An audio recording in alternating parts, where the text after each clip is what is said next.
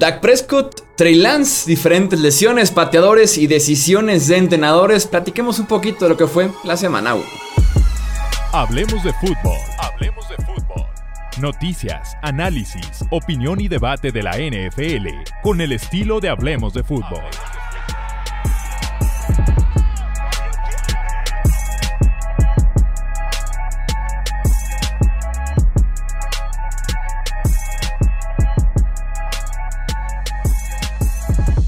¿Qué tal amigos? ¿Cómo están? Bienvenidos. Aquí hablemos de fútbol. Yo soy Jesús Sánchez. Un placer estar aquí en una charla que estaremos haciendo una vez por semana, platicando un poquito de todo, tal vez no con el mayor orden ni guion ni nada por el estilo. Simplemente platicar un rato de NFL, de lo que nos está eh, comiendo el interior, de lo que queremos sacar de nuestro pecho, de lo que fue la semana 1. Me acompaña por acá Alejandro Romo y también Wilmar Chávez para poder platicar justamente de la jornada 1, de lo que ha pasado desde entonces. Amigos, bienvenidos, ¿cómo están?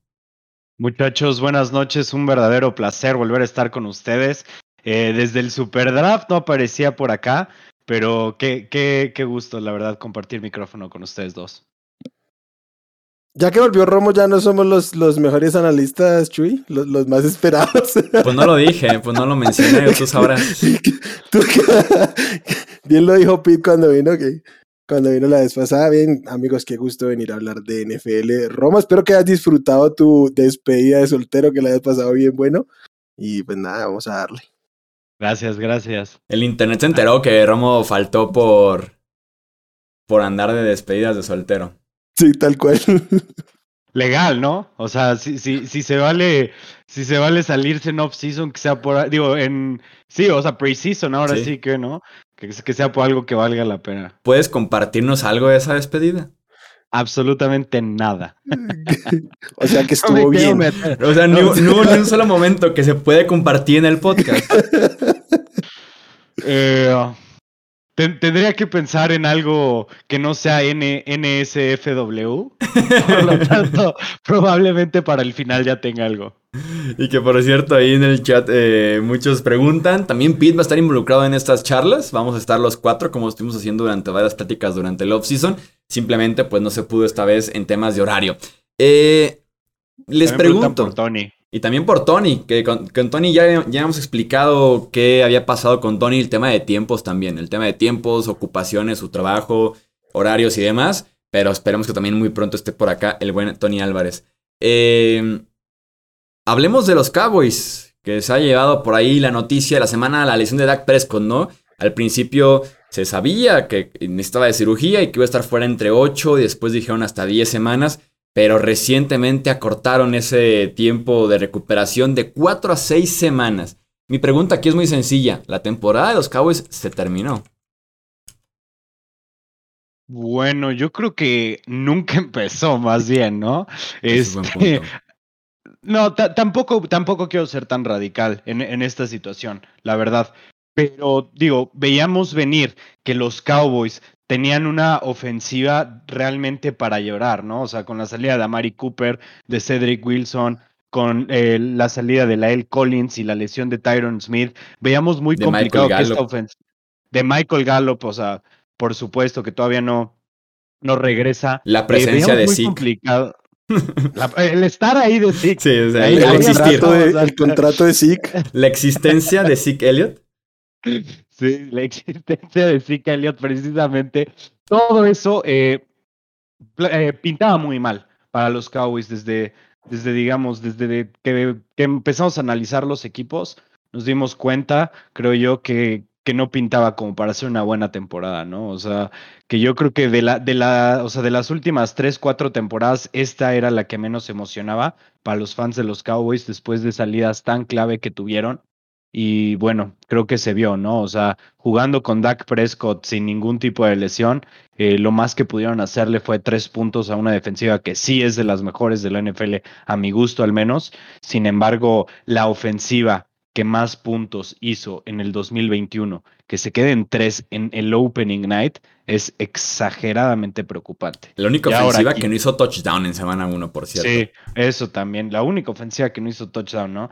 Y ahora le quitas al engrane principal, al engrane más grande, que ojo, no soy ningún tipo de fan de Dak Prescott. pero hay que saber admitir que es el jugador más importante de esa ofensiva y por mucho, y quitarlo, o sea, que, que se lesione, híjole, yo creo que está bastante pesado y creo que los Cowboys, lejos de intentar acortar eh, su tiempo de, recuperación, yo creo que deberían de darle todo el tiempo que, se que necesite y aceptar que ahora sí que el destino, ¿no? O sea, aceptar que esta, esta temporada pinta las cosas mal. Pero si lo creen así, porque yo no creo, o sea, creo que Roma está en lo correcto, no, no veo a los Cowboys en esa posición. Eh, creo que sus señales de temporada baja de oficina básicamente nos dan mensajes de que no entienden en el momento en el que se encuentran y, y pues por ende yo creo que si tienen la oportunidad de acelerar un poco a Dak Prescott por creer que van a ganar dos o tres juegos más en, gracias a que él regrese antes o no creo que lo van a hacer, creo que lo van a intentar erróneamente, pero sí creo que están como muy ahí, porque si veo a la oficina de los Cowboys muy convencidos de algo que todos sabemos que no está ahí. Aquí fuimos súper críticos de los Cowboys en general desde la previa, y, pero ellos parece que están en, en su propio mundo y quieren mantenerse ahí. Sí, y es que es Jerry Jones. Al final de cuentas, creo que va a presionar sí o sí a Dak Prescott para que regrese. Los siguientes seis partidos de Cowboys son Bengals, derrota. Eh, ya sé, pick the Survivor. Los, si no, quedan eliminados por culpa de Nathaniel Hackett. Eh, eh, Giants. Giants está, creo que. Creo que sí. Ah, es que, es que si inicia Cooper Rush. Me quedará con que pueden ganar los Giants. No lo ha hecho tan mal Cooper Rush, al menos la temporada pasada, con las superarmas que tenían y todo eso. Obviamente hay que, hay que meterlo a la ecuación. Si es que si veíamos como una mala ofensiva con Dak y una ofensiva que hizo tres puntos. Sí, sí, sí, pero bueno, digo, no, no es así de Brian Hoyer va a iniciar el partido, ¿sabes? O sea, bueno, al mínimo. Sí, que digo, la, muestra es pequeña con Cooper Rush. La, muestra fue pequeña y fue en, fue en contra de aquel barco vikingo extremadamente inconsistente. Hundido. Sí, eh, están los Commanders, que también es que está parejo ese partido. Eh, luego están los Rams, que debería ser una derrota. Por ahí el quinto partido, si es que llegara a cumplir con el estimado, son Filadelfia, que con o sin él deberían perder ese, ese, encuentro. Y después están los Lions como sexto encuentro que se podría perder. Creo yo que no se terminará la temporada porque va a estar involucrado en un medio, una mediocre carrera por el comodín en la NFC. Aunque tenemos por ahí algunos nombres que se vieron bien, que pudieran estar justamente en esa batalla, como son los Vikings, los Saints. Híjole, eh, después de ver cómo jugaron los Vikings, digo, es primer partido, no hay que sobrereaccionar 100%, pero se ven muy bien, ¿eh? La verdad.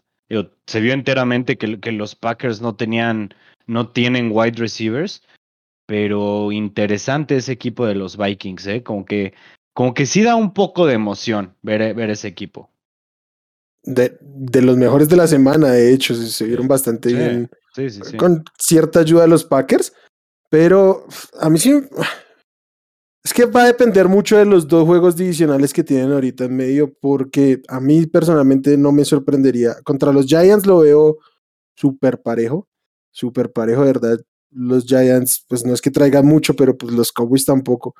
Y, y los, los Commanders igual, o sea, creo que con Cooper Rush se meten los tres en la misma nebulosa y así como pueden ganar ambos, se pueden ir 0-2 en esos dos juegos. Y si se van 0-2 en esos dos juegos, sí es que eh, probablemente Prescott va a recibir un equipo que 1-5. Sí, el, mejor limpio quizás. sí. sí, entonces ahí se les acaba la temporada. O sea, y creo que estos dos partidos, porque, vamos, Bengals Rams y Filadelfia eran, eran eh, pérdida aún con Dak para todos, pero estos otros dos juegos se desemparejan muchísimo en, ausencia de Dak. Y yo, yo, yo, lo que siempre he dicho con temas así de lesiones que siempre estamos calculando, el pierden estos, pero ya regresó y todo va a estar bien y no, o sea, vamos viendo cómo regresa Dak Prescott, que eso es sumamente clave, ¿no? Después de operarse de la mano derecha, como si no fuera poca cosa, entonces vamos viendo cómo regresa tal vez para enfrentar a Bears, Packers, Vikings, ¿no? Esos siguientes tres partidos que son el mes de noviembre. Vamos viendo. Y si regresa, y si regresa y la ofensiva está como antes de que se lesionara, pues la misma cosa, porque aún con Dak se vieron muy mal. Y, y que Sí. tal vez regrese con la ofensiva siendo un poquito diferente. Con Michael Gallup, Ujú. que sí es un brinco impresionante respecto a Noah Brown. Y tal vez con Jason Peters como tackle izquierdo, que Tyron Smith estuvo batallando con Shaquille Barrett. Ujú. ¿Cómo, Pero- cómo ven ustedes? ¿Creen que, o sea, que esto esté haciendo que la, la chamba de Mike McCarthy ya esté peligrando a un nivel alto? O sea, digo, obviamente no lo van a correr en la semana dos o tres, ¿no? Pero la complicación que va a tener ahora la temporada de los Cowboys, ¿creen que, ¿creen que lo echen antes de que termine la temporada? Yo no creo porque Jerry Jones creo que sí le va a dar como que la correa suficiente para que termine el año, porque al final de cuentas van a estar tal vez en la pelea por, unos, por un boleto de playoffs ahí en la NFC. Lo que sí es que recordemos que McCarthy y en general Cowboys últimamente está en un plan Super Bowl or Bust, entonces va a ser Bust claramente. Y sí se va a ir al final del año probablemente y ahí va a estar Sean Payton seguramente en el círculo de rumores. De acuerdo. Sí, yo estoy en esa misma. Sigamos con el tema de los entrenadores. ¿Qué les pareció lo que, lo que pasó con los coaches a lo largo y ancho de la NFL en esta semana 1? Eh? Como que les faltó pretemporada a los coaches en lugar de a los jugadores, diría yo. A veces me saca de onda cómo es posible que como aficionado, si lo quieren decir, como analista, como, como lo quieran manejar, Sí. pero que tengamos mucho más, eh, o sea, que estemos mucho más atentos a lo que está pasando que alguien a quien le están pasando, eh, pagando 10 millones de dólares por año, ¿no? O sea, mínimo hablando de- del partido de, de los Broncos con Nathaniel Hackett, es una verdadera aberración. Y creo yo que no hay otra manera de, de poner lo que pasó en ese partido. Fueron tantos errores, empezando por... Tienes a Yavonte Williams y Melvin Gordon, ¿no? Son dos corredores físicos, dos corredores que, que o sea, te pueden conseguir una yarda fácilmente y los ponen a correr desde formación escopeta. Es, fue algo que yo simplemente no entendía. O sea, tienes una línea ofensiva buena, que ha estado Mm. funcionando, el, que ha Mm. estado manejando el juego terrestre de maravilla en ese partido. El juego terrestre estaba jugando muy bien, muy, muy bien. Y los pones a correr desde formación escopeta en la yarda uno, dos veces, ¿no aprendes? Creo que la decisión Empezando. del. Creo, creo que la decisión del final ha opacado un poquito justamente que el play call de Nathaniel Total. Hackett estuvo fatal. Totalmente, totalmente. o y sea, que es la digo, primera vez que lo hace, porque en Green Bay no llamaban las jugadas, eso lo hacía Matt LaFleur. Sí, Sí, a flor. Y, y esa, es, esa es mi cuestión, ¿no? O sea, empezamos por eso, o sea, que fue extremadamente cuestionable lo que estuvo haciendo y después, bueno, vamos a, a la aberración que hizo en, en el final del partido. Eh, no sé si vieron el, este mínimo el video de la transmisión de los Mannings, Sí. de cómo Peyton estaba así, de, en este es el momento de pedir timeout y hablar las cosas. Y sigue pasando el tiempo y ya pidan timeout, vamos a hablar las cosas. Y hizo eso como siete veces, así de, se está acabando el tiempo y terminaron haciendo eso, ¿no? Hay un video en el conteo de cuántas veces pidió el timeout. 64 veces. Sí. Ah, 64 veces hizo la seña del timeout. Eh.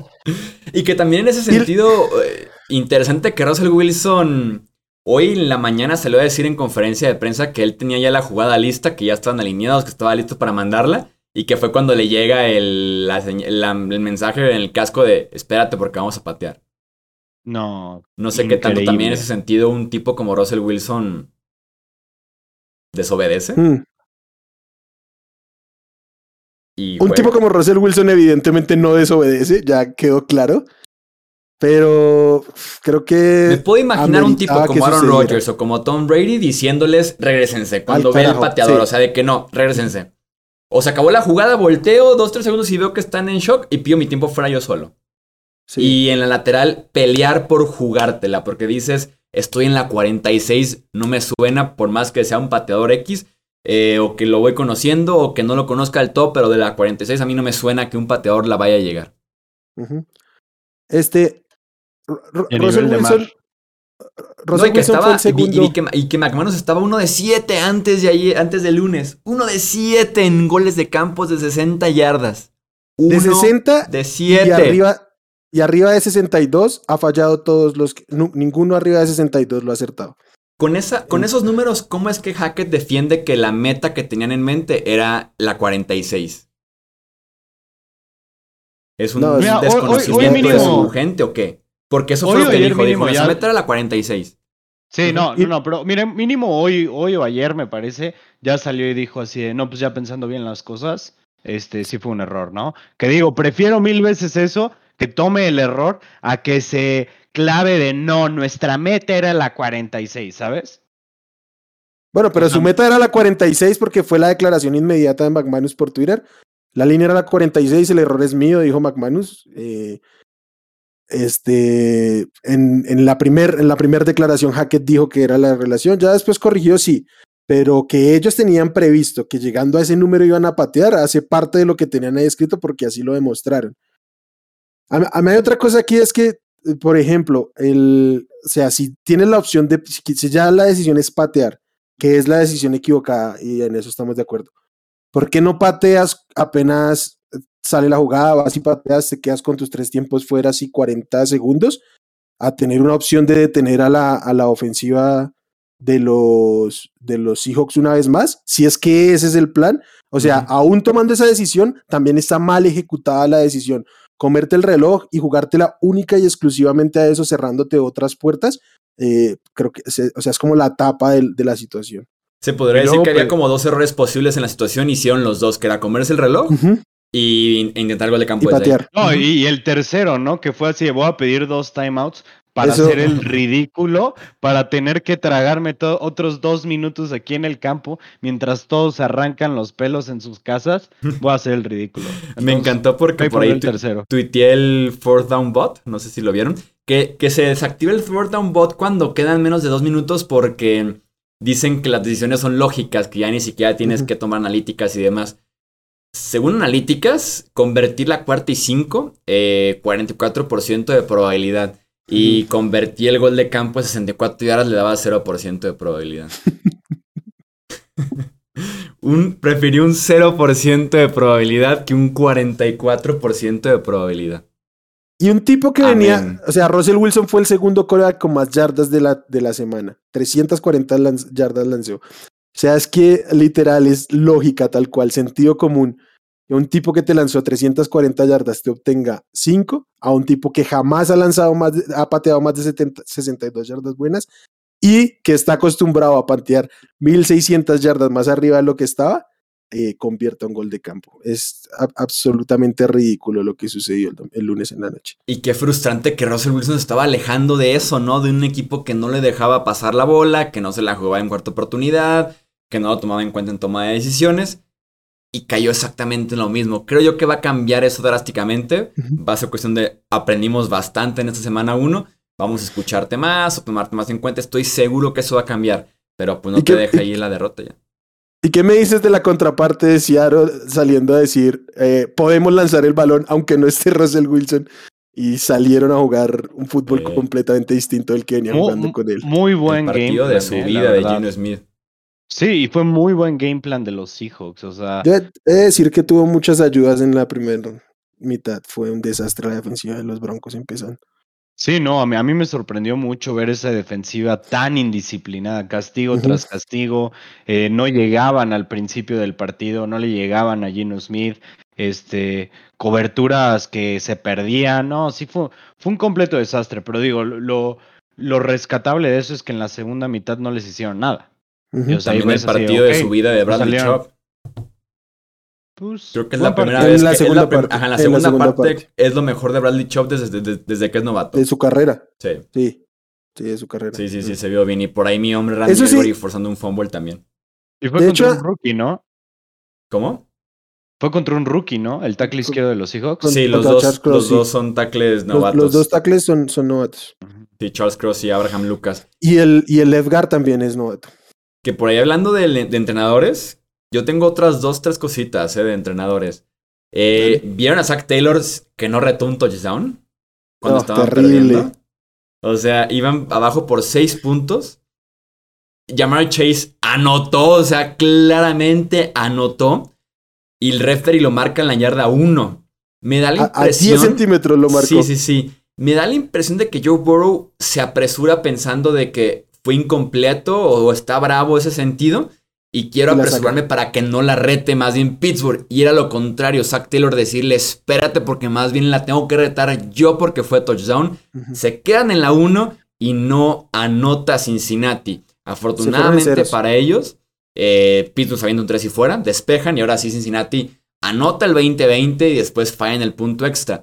Eh, pero Zach Taylor sin retar un touchdown cuando tú mismo anotaste, o sea, no hay prisa, tú la puedes revisar, lanzar tu pañuelo y demás, también está para arrancarse el pelo, ¿eh? De si acuerdo, y no hay mucho eso. más que decir. Y luego, y luego el, el, el play call de siempre Cincinnati en zona roja. Sigue siendo muy, muy malo. Cuatro oportunidades, estaban a 10 centímetros en serio. Cuatro oportunidades y, e irse en ceros con esa ofensiva y con esas armas. Increíble. Y luego en la última serie ofensiva que tiene Cincinnati, en la que despejan en el tiempo extra, eh, despejan con 20 segundos en el reloj de jugada. En lugar de decir, vamos casi, casi firmando el empate, o sea, vamos a tener que despejar, hay que dejarle menor tiempo posible a Pittsburgh. Despejan con 20 segundos en el reloj de jugada. ¿Y cuánto tiempo tiene Pittsburgh en su última jugada ofensiva? 18 segundos. O sea, le regaló a Pittsburgh una jugada que terminó siendo la clave para que se alcanzaran a formar y patear el gol de campo.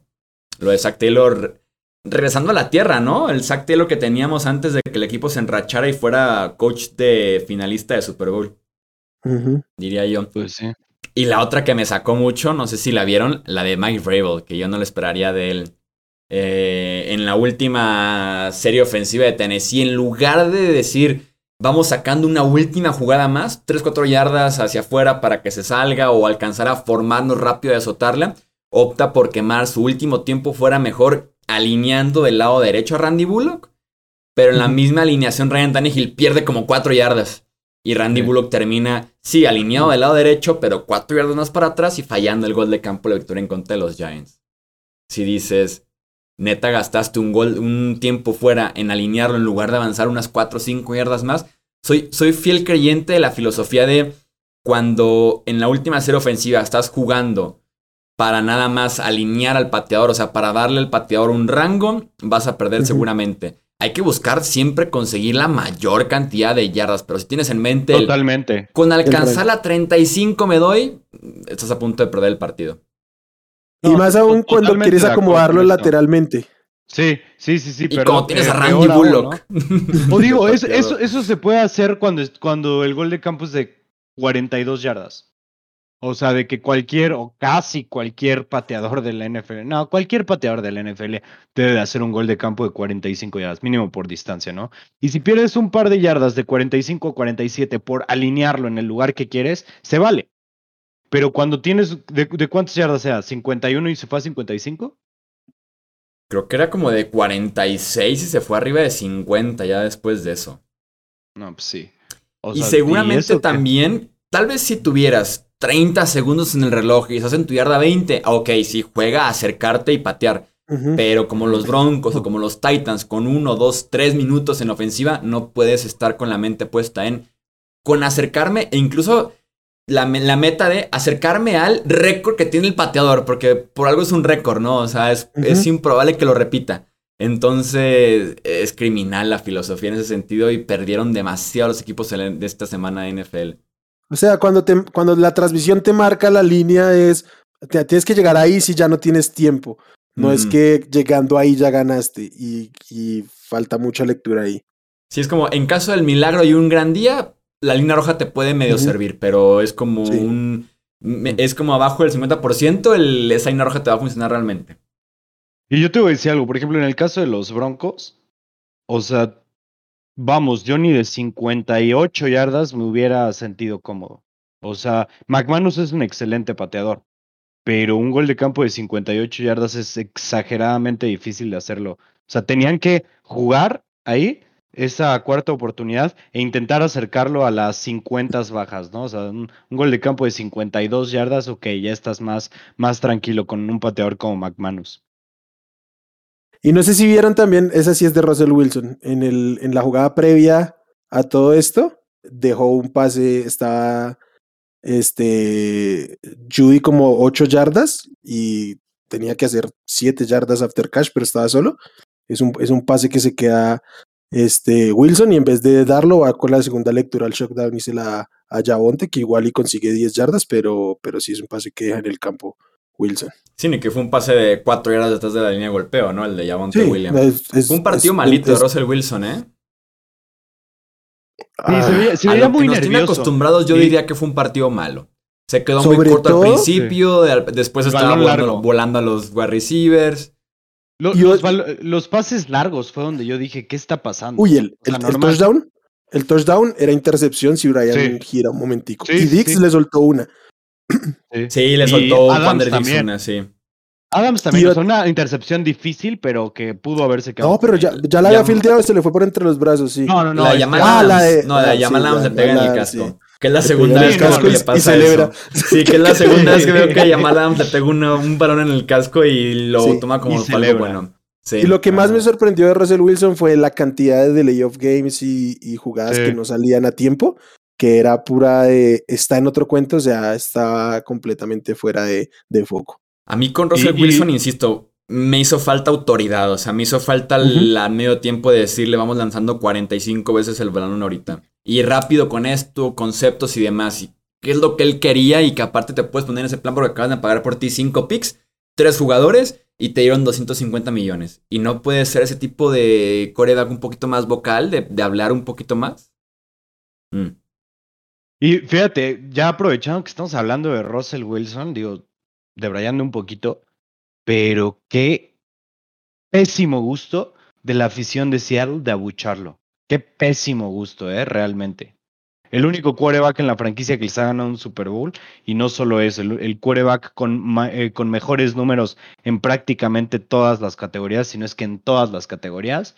Y entra a, según esto, una de las mejores aficiones del NFL, donde el número dos está retirado porque es el número del fan, etcétera, etcétera. Y te reciben al mejor jugador de tu historia con abucheos. Qué desgracia. Como que quisieron vender esa narrativa. Yo me brincó mucho. Sí, estoy de acuerdo en que yo no hubiera buchado si fuera fan de Seattle a Russell Wilson. Una declaración de Pete Carroll en la que le dijeron que si significaba algo especial para él la victoria. Y dijo que para los que significó bastante fueron los ex- excompañeros que estaban presentes para levantar la bandera del número 2 antes del partido. Y eran Richard Sherman, Marshall Lynch, Doug Baldwin y Cliff Averill, me parece. Ah, y KJ Wright. Y dijo, para ellos significó demasiado, lo cual no entiendo como que quieren vender la, narrativa de que Russell Wilson los traicionó, ¿no? Como de que Como Russell Brett Wilson forzó yéndose a ahí. los Vikings, ¿no? Sí, como que la quieren vender de esa forma y yo no estoy de acuerdo. Creo que sí hay argumentos Sí, ¿no? para que Russell Wilson dijera me quiero ir. Pero sí, no, no me gustó mucho. ¿Qué más quieren sacar de su ronco pecho, amigos? ¿Qué, ma- qué más les brincó en la semana 1? ¿Qué quieren comentar? Es un momento. A ver, yo, yo quisiera, yo quisiera platicar eh, respecto a Bill Belichick.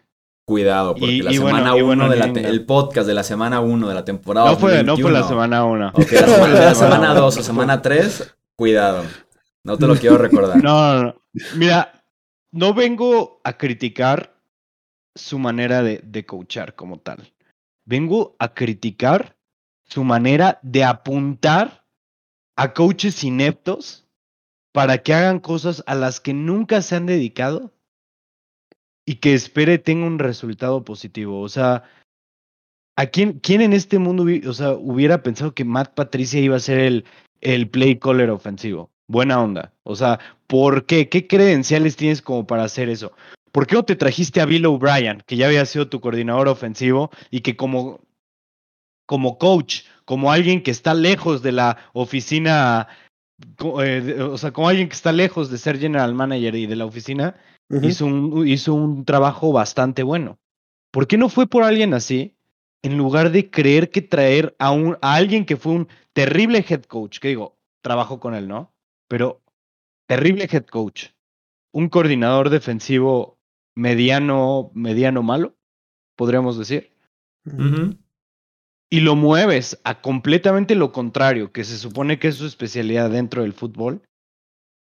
¿Qué, qué resultados espera Bill Belichick haciendo esto? A mí lo que me, se me hace interesante es cómo se enfrentaron a Miami. Perdieron porque son clientazos de Miami jugando justamente en. Miami, sobre todo en septiembre. Eh, cómo los modelos son tan diferentes actualmente en Nueva Inglaterra y Miami. El agregar el tema de explosividad, eh, velocidad a la ofensiva, agregar una mente joven, creativa, innovadora, fresca.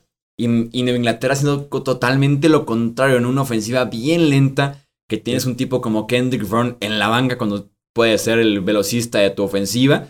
Eh, o el que te hace la jugada explosiva, el pase largo. Y como dices tú, el tema de los coaches, ¿no? Nada que ver Mac McDaniel contra Matt Patricia y Joe Judge. Totalmente. Digo, a ver, adelante, Will.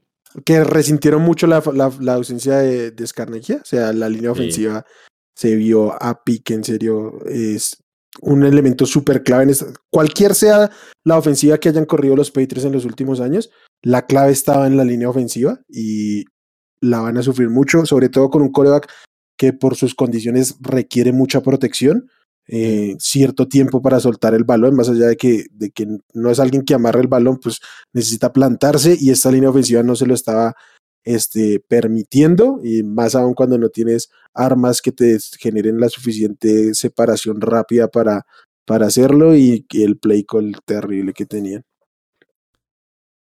Tú, Wilmar, ¿qué quieres sacar de tu pecho antes de retirarnos del episodio? Ah, yo creo que tenemos que hablar de los kickers. Ya mencionamos un par, pero eh, de verdad para mí es sumamente frustrante esta situación. Yo sé que Chuy está muy en esta onda conmigo. Yo estoy seguro que el fútbol americano sería mil veces más divertido sin esta posición. Me encanta porque este señores así como de 50 años vinieron a tirarme por decir eso. ¿Quién le, le pone el factor de, de la emoción, no? O sea, si para ti emoción es que un tipo que lleva sentado en la banca dos horas 49 minutos entre y te define un partido, tenemos diferentes conceptos de emoción. Entonces, o sea, cuando queda poco tiempo, por ejemplo, los Chiefs y los 13 segundos, o sea, se quedan ahí. ¿Al Hail Mary? ¿A la zona? O sea, digamos, New England del 2001 se hubieran ido a, a tiempo extra y no hubieran tenido ese, ese drama final del, del, Así de la patada. Así es. No, pero es que. Es que jode mucho que, un, que, el pateador define un, un, resultado en el que no tiene ningún tipo de injerencia en las otras dos horas 58 minutos. Sí, sí, sí, totalmente. Y la inconsistencia de la posición está por los suelos, o sea. Kickers confiables, ¿quiénes son? El año pasado eran este Evan McPherson y Rodrigo. confiable este año. Ah, y Rodrigo Blankenship. Que McPherson no fue su culpa, ¿eh? No, fue un mal centro. De McPherson le bloquean uno y en el tiempo extra es un mal centro y después patea las costuras. Ambos, ambos son mal centros porque el que le bloquean es un balón lentísimo. El, el, snap es lentísimo. Ah, poco va por ahí? Sí, sí, sí, va por ahí. Mm. Es, es, es, un hold lento, lento, lento.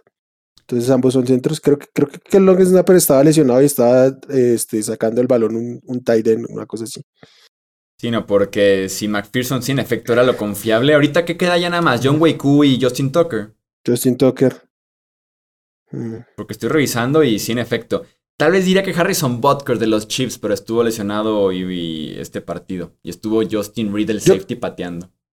Yo creo que Brandon McManus es un, un kicker. muy bueno, muy, Solo que hay que, hay que meterlo en su rango.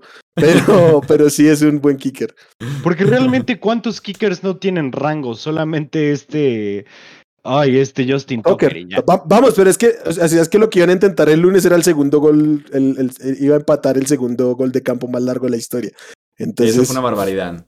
Sí, hay que meterlos en rango. Pero, sí, pero sí. No, pero en general creo que también tiene que ver con el plan de juego. O sea, sí, muy divertido los 13 segundos de los Chiefs. Es muy circunstancial. Si les hubieran quedado 5 segundos, se acaba. Entonces es lo mismo, solo se va a disminuir un poco el tiempo. Pero esto sí genera que las ofensivas, los planes sean muy distintos porque nos evitamos este, estas costumbres mediocres y timoratas de estar jugando fútbol de precaución en los últimos dos minutos, desperdiciando tiempo y sí creo que puede cambiar mucho el fútbol americano una decisión así. Yo no creo que vaya a pasar. La NFL es demasiado conservadora. No, no, va a pasar. no debe de pasar. No, no, va a pasar, pero hemos visto, hemos visto cómo han disminuido los números de intentos a partir de que se la juegan más en cuarta eh, oportunidad. Eso sí, claro. o más conversiones de dos puntos, por ejemplo. Ah, también eso, eso tiene mucho que ver con las analíticas, ¿no? O sea, de cómo se ha visto que el jugártela en, en situaciones no tan obvias en lugar de patear, este, pueden cambiar, pueden acelerar tus, eh, bueno, más bien incrementar tus posibilidades de ganar eh, de una manera relevante. Pero, Claro, porque eso toma en cuenta la probabilidad que tienes de acertar o no el field goal y entre, Sí. menos, me- entre más nos demos cuenta que fallan, pues menos probabilidad se le va a asignar a la situación. Lo que sí es, yo estaría de acuerdo es quitar los puntos extra y poner pura conversión de dos puntos. Eso, Eso estaría, estaría muy sexy. muy bueno. Estaría bueno. Como lo Sí, hizo estaría la USFL, ¿no? De que desde la 5 un punto, desde la 15 dos, algo así, ¿no? Desde la 23 Era puntos. Como, como. Tocho Bandera, literal. Sí. Era como 5 y 10, 1 y 3 puntos, ¿no? Sí, sí, sí, eso Desde estuvo, la- estuvo sexy. Porque hablando de, de patear y jugársela y demás, Brian Dable que optó al final del partido por los dos puntos en lugar del punto extra, yo que soy el tipo más eh, aguerrido en ese aspecto, yo hubiera pateado. yo hubiera pateado porque tienes que tomar en cuenta cuánto queda en el reloj y quedaba un minuto, entonces es demasiado riesgo el jugártela por dos puntos por probablemente no lograr nada porque de todos modos queda un minuto y te esperarías que el equipo rival tenga la oportunidad de ganarlo. Y así fue, batearon un gol de campo que hubiera sido la victoria. Entonces, el riesgo tan alto de jugártela por dos puntos en lugar de simplemente buscar el empate era muy alto y que de todos modos Tennessee tuvo la victoria más adelante con Randy Bullock. Si quedaran cinco segundos, te la compro, ve Claro. por los dos puntos, pero con un minuto, creo que lo correcto según analíticas era mm, que toman en cuenta mucho Patear. el tiempo, era patear. ¿Qué le salió? Sabes que hay- aquí hay otra cosa ahí que tomar en cuenta y es la realidad eh, específica del equipo. O sea, si los Giants se la juegan la convierten y luego pierden, quedaron con la imagen de valientes. Pero, y, y a ellos, ¿qué, me- qué les da perder un juego más? O sea, ¿sí me entiendes? O sea, no Sí. se van a quedar por fuera de playoffs si, si perdían este partido.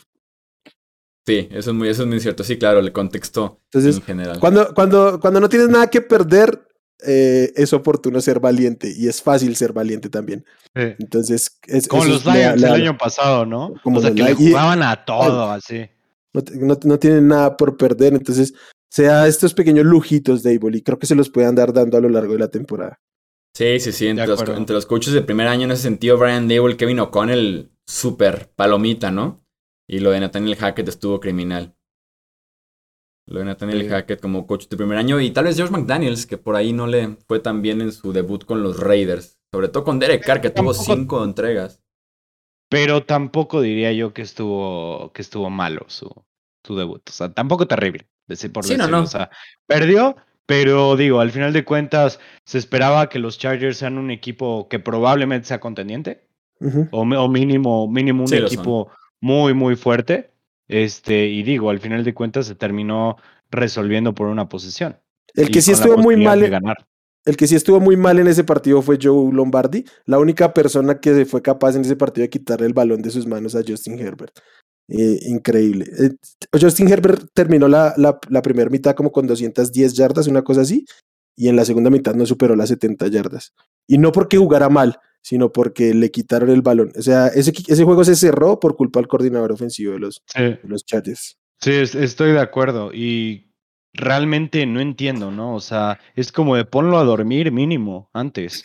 O ya cuando se empieza a complicar un poquito, pues se pone a Herbert a jugar. Digo, es, es un quarterback top 5 indiscutible de la NFL. y jugó muy bien. El, Y jugó como tal, como tal, ¿no? E- Ese pase que no me acuerdo a quién se lo puso. Este, A de Andre Carter.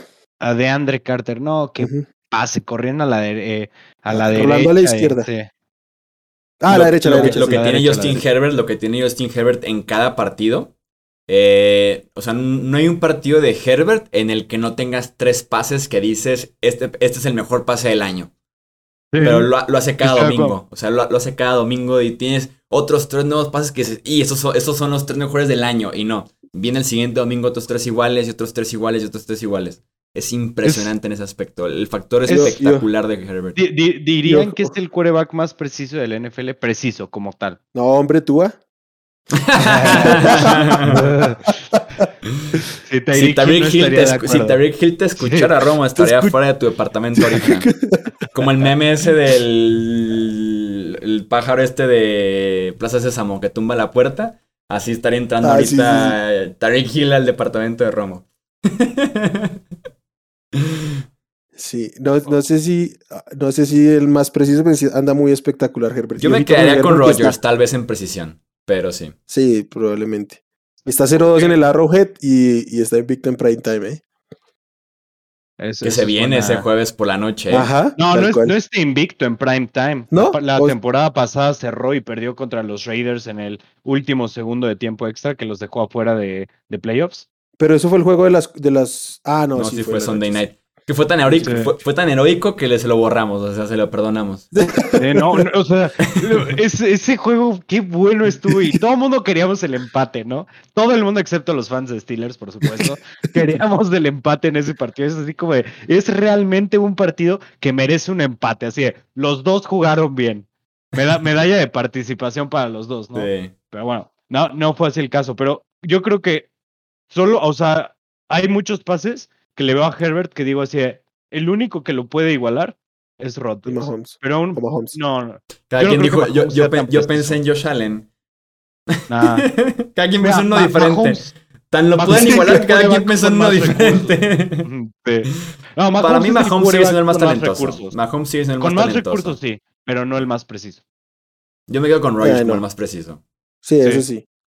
Porque también he Sí. visto unos pases de Rogers que dices no puede ser esa ventana y, y- y con Rogers sí, es posible. Sí, sí, sí. Rodgers es el único que, que yo pondría en esa categoría. Allen es muy bueno, pero no se echa esa clase de pases, digamos, eh, en rutina, ¿saben? O sea, no es algo que, que le veas cada partida a Josh Allen. Digo, hace las lecturas perfectas, excelente para bombas, corriendo es mejor que Lamar Jackson. Así de rápido ya para cerrar con... des- Ah, ¿Qué? ¿Qué? ¿Qué? ¿Qué? ¿Qué? ¿Qué? El corriendo es- mejor que Lamar Jackson. No. El que sí es mejor corriendo que Lamar Jackson es Jalen Hurts, que creo yo es la persona que mejor corre la bola en la liga. Más que la mar. Me- me- más que No, Lamar y yo más que cualquier running back. A- a- antes de antes Que de cualquier running back. Sí, No manches. Más que Saquon Está- semana uno. sí, tal cual. No, sí, corriendo la bola, Hurts, sí. Jalen Hurts es, es tremendo. Y aparte Oigan, sí, 155 dejando yardas muchas- de AJ Brown en su debut. ¿Qué tal? Espérense. Eso se- sí, a costa, a de la vida de Devonta Smith, básicamente. O sea, sacrificaron a Devonta Smith. Pero cual. 155 yardas de AJ Brown. Me encanta porque empató su récord personal en apenas su primer partido en Filadelfia. Soy, el soldado más grande de Nick Sirianni que puede existir en esta vida. Hmm. Y yo, y yo de AJ Brown. A- Sí, hablando, a Sirianni me hablando a aviento por la ventana y me, la- me- me aventaría. Porque algo, algo, hablando algo a ratas pensado. de. Hablando a ratas de este tipo de gente que se queda tan en el pasado, ¿qué tal esta narrativa todavía de los... No, que es que los receptores llegan a equipos nuevos y tienen que acomodarse. Y Mm. Davante, AJ Brown y Tariq Hill llegan y quítate, quítate Sí. cualquiera que esté aquí, sea un wide receiver de élite, está donde, donde sea va a brillar. Sí, con ellos no existe el proceso de adaptación. O sea, es, Nada. es la, es la Ah, versión Erling el Haaland llega y te hace alrededor. 13 goles en dos partidos, ¿no? O sea, es- Sí. no existe, sí, no. No hay proceso Sí, de sí. adaptación en ese sentido cuando son talentosos oye. así de únicos. Te- tengo algo. No tocamos a Trey Lance y ya casi cerrábamos el podcast.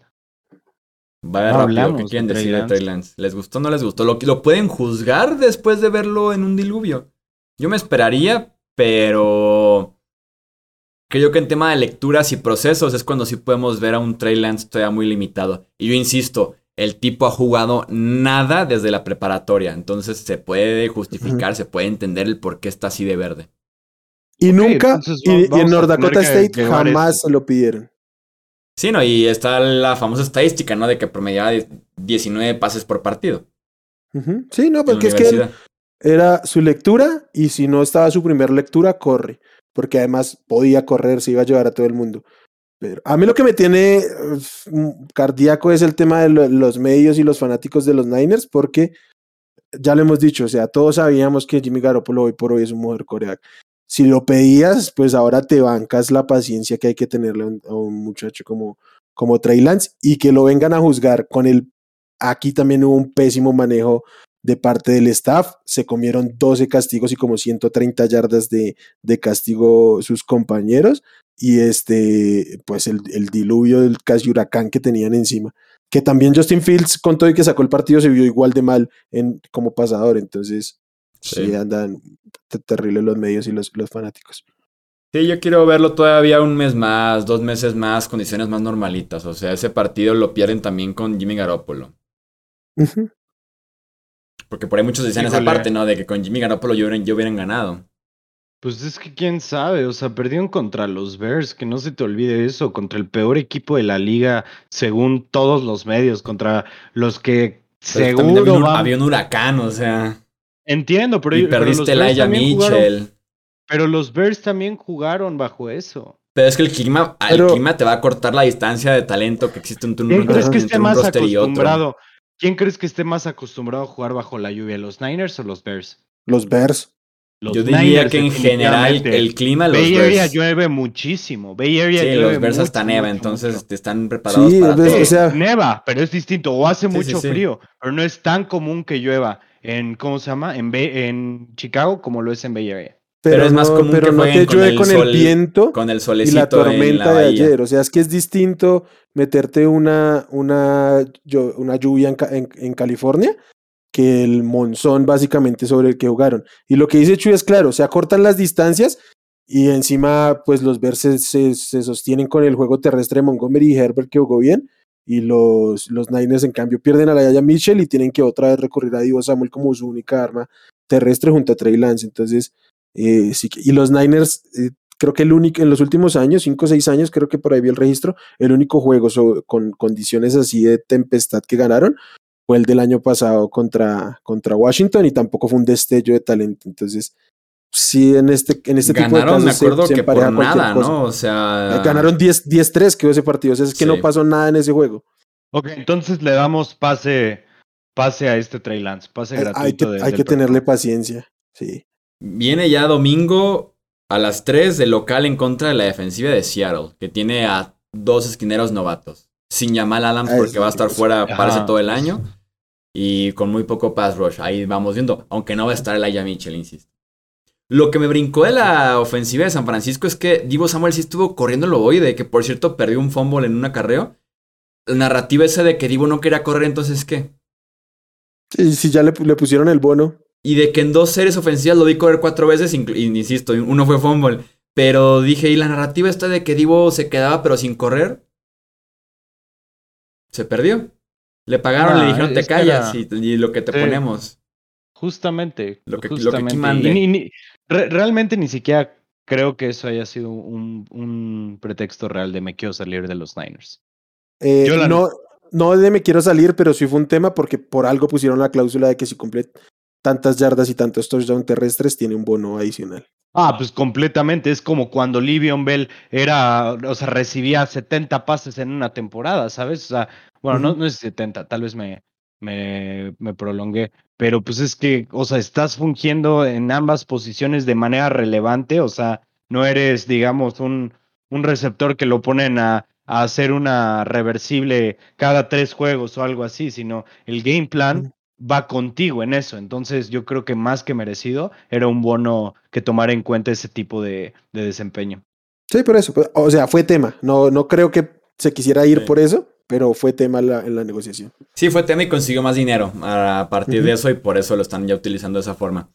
Muy bien, oye, antes de irnos rápido, nada más sigan el equipo Chiefs Chargers este jueves. Yo voy con Chiefs porque no juega Keenan Allen. Chiefs. Chiefs. Yo también. Yo también creo que Chiefs. Y me duele. Me duele hacer ese pick porque los Chargers son mis gallos este año, pero oye, después de, haber, de, de ver a Kansas City el, el domingo, parece que, que no pasó nada, ¿no? Que, que volvemos a la super. Ayu- ayudó mucho Arizona también. Sí. Vi una estadística hablando de cómo preparan los coaches por ahí los partidos. Cuando creo que nada, creo que cuando le mandan a Mahomes blitz, creo que la estadística era de que en más de 10 veces por partido, su récord era de 12-1. El único derrota fue el Super Bowl en, contra de Tampa Bay. Eh, Y es la única vez en la carrera de Mahomes que le mandan blitz en más del 50% de sus pases. Muy, cla muy A mí una Russell, estadística ¿no? de que ya más Muy de 10 clásico veces, de- 12-1, mandarle 20, 30 blitzes, o sea, ¿qué querías? Es una gran idea. ¿Qué querías? O sea, ¿qué pensabas lograr con eso? güey? Si pensabas lograr 5 pases de touchdown, ah, pues felicidades, lo lograste, ¿no? O sea, cumpliste el objetivo. Y Oiga, yo tengo un- nuevamente, un y nuevamente tengo un temita regresamos antes de a irnos, qué pena. coaches dudosos en Arizona. Dime. eh, es que no sé si soy el único que estoy en esta, pero ¿no les salta un poquito el hecho de que equipos como Bills y, y Chiefs particularmente parezca que están arrancando la temporada con a, a tope en la curva de rendimiento? Sí. Que parece Sí. que ya están en mid-season form, Sí. Es, es, es porque a mí me brincó mucho, especialmente con los Bills, porque eh, de verdad con los Chiefs creo que mucho tuvo que ver Arizona, pero normalmente los equipos, por más que ganen y dominen, los equipos contendientes no arrancan así de fuerte, sino que van agarrando ritmo. Y, y no sé si en el mediano plazo esto pueda ser perjudicial o si simplemente es que tienen mucho por donde crecer. Yo creo que la intensidad sí puede llegar a ser perjudicial, ¿no? En, en cuestión de, de lesiones, en cuestión de abrir todo tu playbook desde la semana, no sé, 4 o 5, ya estar abriendo todo el playbook. Puede ser, digo, no, no estoy seguro, o sea, tampoco he ido, he ido muchas veces ese análisis como el que lo dices, pero ya lo había pensado eso así de que dije, los dos equipos que vi más, más así de que se ven jugando como, como una orquesta, ¿sabes? Son los, este, eh, so- son los Bills y son los Chiefs. Bueno, los Bills tuvieron tres entregas de balón. Sí. Sí, pero no, el, el ritmo de, por ejemplo, las dos primeras series ofensivas, ¿no te parece una locura? O sea, parecía que estuvieran en otra liga. Pero supongo que sí es sostenible. Creo que hemos tenido equipos que son matones de semana 1 a semana 17. Rams. Ok.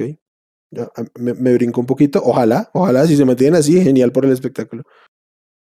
Eso sí.